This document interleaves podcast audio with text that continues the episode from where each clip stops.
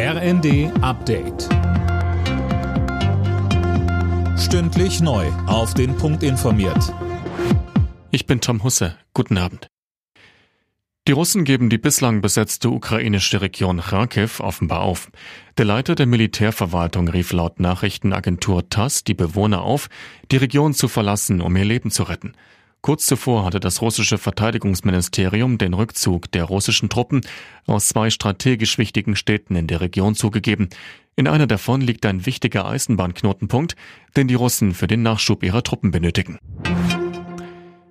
Annalena Baerbock ist erneut zu Besuch in der Ukraine.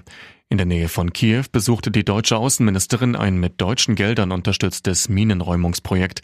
Den Kollegen der ARD sagte sie, die Mitarbeitenden hier vor Ort haben mir berichtet, als sie hier im März hergekommen sind, dass selbst im Kinderspielzeug, in privaten Wohnungen Minen gefunden worden sind, die offensichtlich nichts anderes zum Ziel hatten, als unschuldige Menschen, selbst Kinder, zu töten.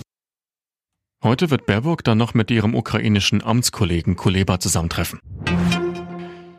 Zum geplanten Bürgergeld der Bundesregierung sind neue Details durchgesickert. Wie das Redaktionsnetzwerk Deutschland berichtet, soll der Regelsatz bei 502 Euro im Monat liegen. Der Betrag würde damit mehr als 50 Euro über dem aktuellen Hartz-IV-Regelsatz liegen. In der Fußball-Bundesliga hat Derby Leipzig unter Neutrainer Marco Rosa einen klaren Sieg eingefahren. Die Leipziger gewannen im eigenen Stadion gegen Borussia Dortmund mit 3 zu 0. Für den FC Bayern hat es gegen Stuttgart nur zu einem 2 zu 2 gereicht. In der Liga war es für die Münchner das dritte Unentschieden in Folge. Die weiteren Ergebnisse Hoffenheim-Mainz 4 zu 1, Frankfurt-Wolfsburg 0 zu 1 und Hertha BSC Leverkusen 2 zu 2. Alle Nachrichten auf rnd.de